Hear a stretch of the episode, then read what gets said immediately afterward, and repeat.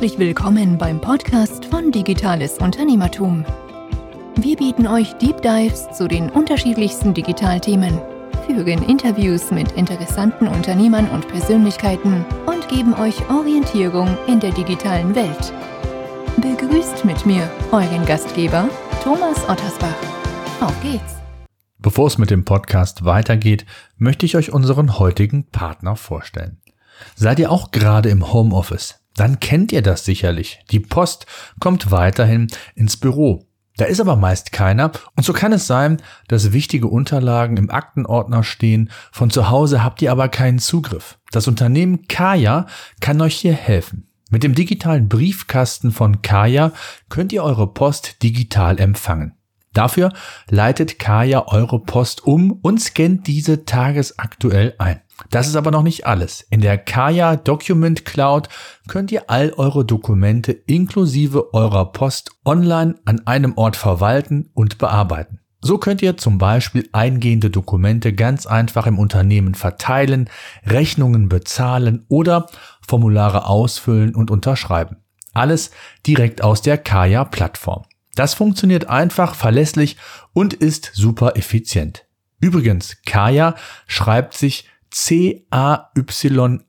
Mit über 10.000 Kunden und einer Bewertung von 4,8 von 5 Sternen ist Kaya der führende Anbieter in Deutschland.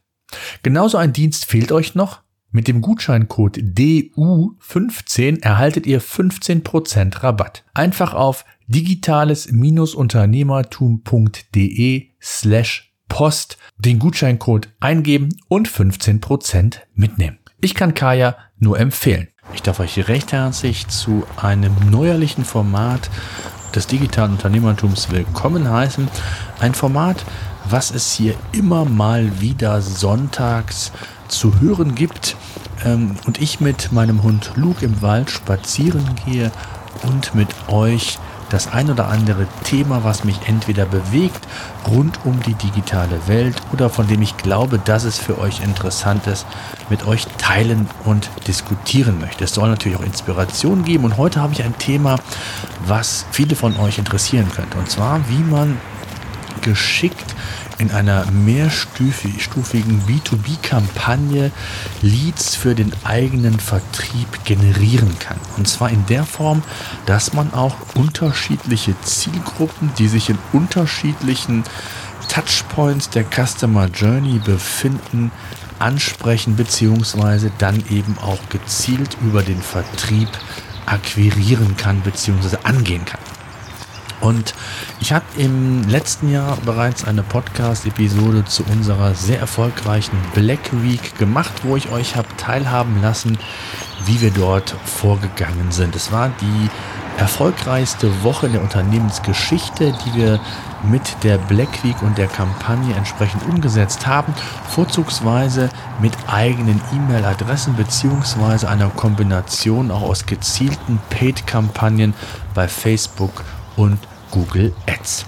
Wir haben das Ganze weiterentwickelt. Wir haben es etwas granularer aufgebaut, um auch wirklich die verschiedenen Zielgruppen in den unterschiedlichen Touchpoints entsprechend ansprechen zu können und für eine bevorstehende neuerliche Sales-Aktion entsprechend ja nicht nur zu begeistern, sondern auch vorzubereiten letztendlich.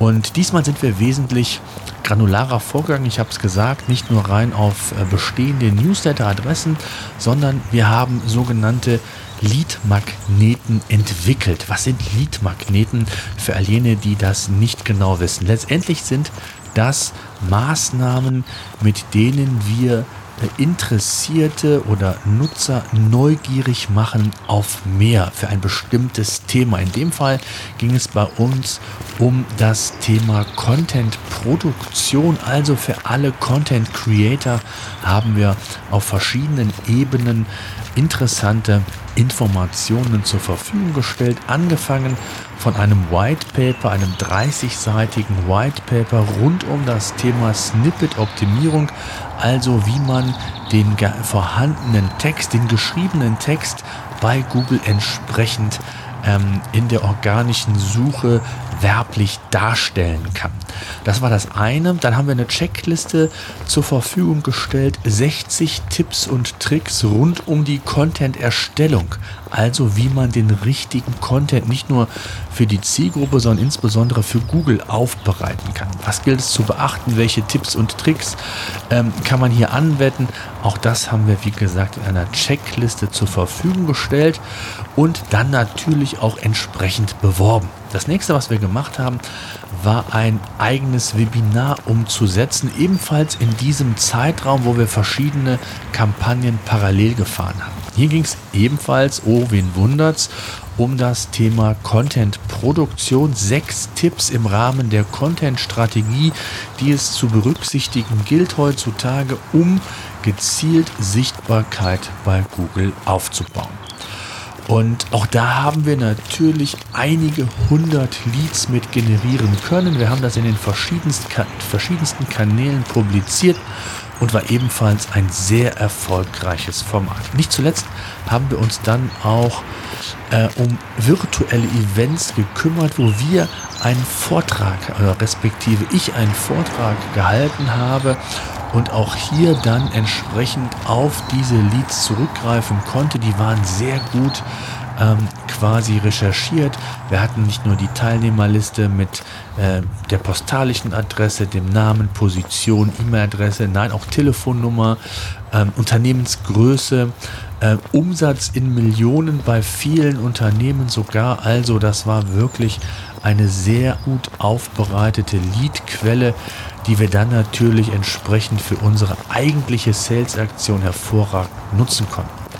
Dann haben wir auf alle diese Kampagnen, oder nicht auf alle, aber auf die meisten auch noch eine Retargeting-Kampagne gesetzt. Das heißt, wir haben versucht, die Nutzer, die sich für bestimmte Themen interessiert haben, nochmal zu reaktivieren, wenn sie nicht aktiv geworden sind, um nochmal aufmerksam auf unsere Aktion bzw. auf unsere verschiedenen Lead-Magneten zu machen. Das heißt, äh, um es mal zusammenzufassen, wir haben diese unterschiedlichen Lead-Magneten genutzt, um eben die Nutzer in den verschiedenen Phasen der Journey abzuholen, vorzubereiten auf die eigentliche Sales-Aktion, die dann äh, einige Wochen beziehungsweise je nachdem, wann der Lead-Magnet entsprechend geschaltet wurde, auch eins, zwei Monate danach erst umgesetzt wurde. Was haben wir dann schlussendlich mit den unterschiedlichen Adressen gemacht. Wir haben sie quasi in einen Topf geworfen und haben dann in einer mehrstufigen automatisierten Mailing ähm, auf unsere Sales-Aktion hingearbeitet. Zunächst einmal gab es noch ein kleines Goodie für alle Teilnehmer, für alle Nutzer, die wir entsprechend ähm, generiert haben und haben dann in einem weiteren Schritt die Sales-Aktion angeteasert, angekündigt. Ähm, natürlich mit dem Mehrwert, dass man nicht plump einfach sagt, ihr habt jetzt hier ein tolles Angebot, greift zu. Nein, sondern wir haben das natürlich auch so umgesetzt, dass unser Vertrieb auch nochmal den einen oder anderen Tipp und Trick auch im Köcher hat und das ähm, live quasi im 1 zu 1 Webinar dann mit dem Kunden auch nochmal entsprechend umsetzen kann. Und unsere Webinare bzw. die Webinare als solches sind unser Vertriebsvehikel bei PageRangers. Das heißt, wir versuchen hier im B2B-Umfeld, wir haben ja eine Software-as-a-Service-Lösung, um Sichtbarkeit bei Google aufzubauen, sowohl für den Bereich also Suchmaschinenoptimierung als auch Content-Erstellung, wenn man so will, und haben dann hier die unterschiedlichen Zielgruppen entsprechend versucht zu aktivieren, zu begeistern für die Sales-Aktion. Das haben wir gemacht. Dann haben wir, wie gesagt, diese mehrstufige Mail umgesetzt, haben dann die Ergebnisse dann nochmal in verschiedene Phasen unterteilt nach Priorität, wie dann der Vertrieb nach und nach diese Listen dann abtelefoniert hat mit unterschiedlichen Schwerpunkten. Ähm, einmal natürlich von der Journey, also vom Touchpoint abhängig, dann je nachdem, wie aktiv er auf einer E-Mail geklickt hat, auf welche Bereiche, auch das können wir ja alles tracken, differenzieren und dann auswerten und haben so sehr qualifizierte Listen für unseren Vertrieb zur Verfügung stellen können. Und das Ergebnis war wieder mal, ich hätte bald gesagt, grandios. Ähm, die Vorbereitung hat sich definitiv gelohnt. Wir haben ganz viele tolle Gespräche im Vertrieb führen können, äh, begeisterte Kunden gewinnen können, was natürlich uns extrem gefreut hat. Und daraus resultierend sind so viele Leads generiert worden, die wir gar nicht alle in dieser Sales-Woche, es war eine Aktion, die über eine Woche ging, äh, abarbeiten konnten. Das heißt, wir haben jetzt noch ausreichend Puffer für unseren Vertrieb gelegt, der neben dem normalen Tagesgeschäft dann eben auch diese Leads noch nach und nach abtelefonieren kann. Auch wenn es dann vielleicht nicht mehr dieses Knallerangebot gab, hat man immer noch die Möglichkeit, hier Interessenten wärmere Kaltleads, so möchte ich es mal formulieren, anzugehen. Und das ist wesentlich effizienter als wenn ich meinen Vertrieb reine Kaltakquise machen lasse, wo er vielleicht im schlimmsten Fall noch die Adressen selber suchen muss, dann den richtigen Ansprechpartner finden muss und dann entsprechend ähm, ja, die Akquise starten kann. Das ist nicht nur zeitraubend, das ist einfach ineffizient und es gibt heutzutage wesentlich bessere Methodiken, wie man seinen Vertrieb effizienter und auch produktiver letztendlich umsetzen kann. Und das ist mit Sicherheit so ein Paradebeispiel. Da gibt es ganz viele unterschiedliche kreative Ideen, die in Kombination aus herkömmlichen Online-Marketing-Kanälen, Newsletter, Retargeting, Automatisierung, all das, was ich eben gesagt habe, ein sehr guter Mix sein kann, um sein Geschäft, um seine B2B-Leads entsprechend weiter auszubauen. Was für B2B gilt, kann man natürlich auch in abgeänderter Form für den B2C-Markt umsetzen. Grundsätzlich sollte man hier auf jeden Fall unterscheiden. Es gibt andere Werkzeuge, andere Mechanismen, die greifen. Und ähm, aber grundsätzlich kann man sowas auf den Consumer-Markt auch projizieren. Was ich eigentlich nur mit euch mit auf den Weg geben wollte, ist nicht nur ähm, dass man so eine Kampagne, eine Aktion sehr, sehr gut vorbereiten muss. Wir selbst haben knapp anderthalb Monate Vorbereitungszeit gehabt, inklusive Umsetzung der verschiedenen Maßnahmen.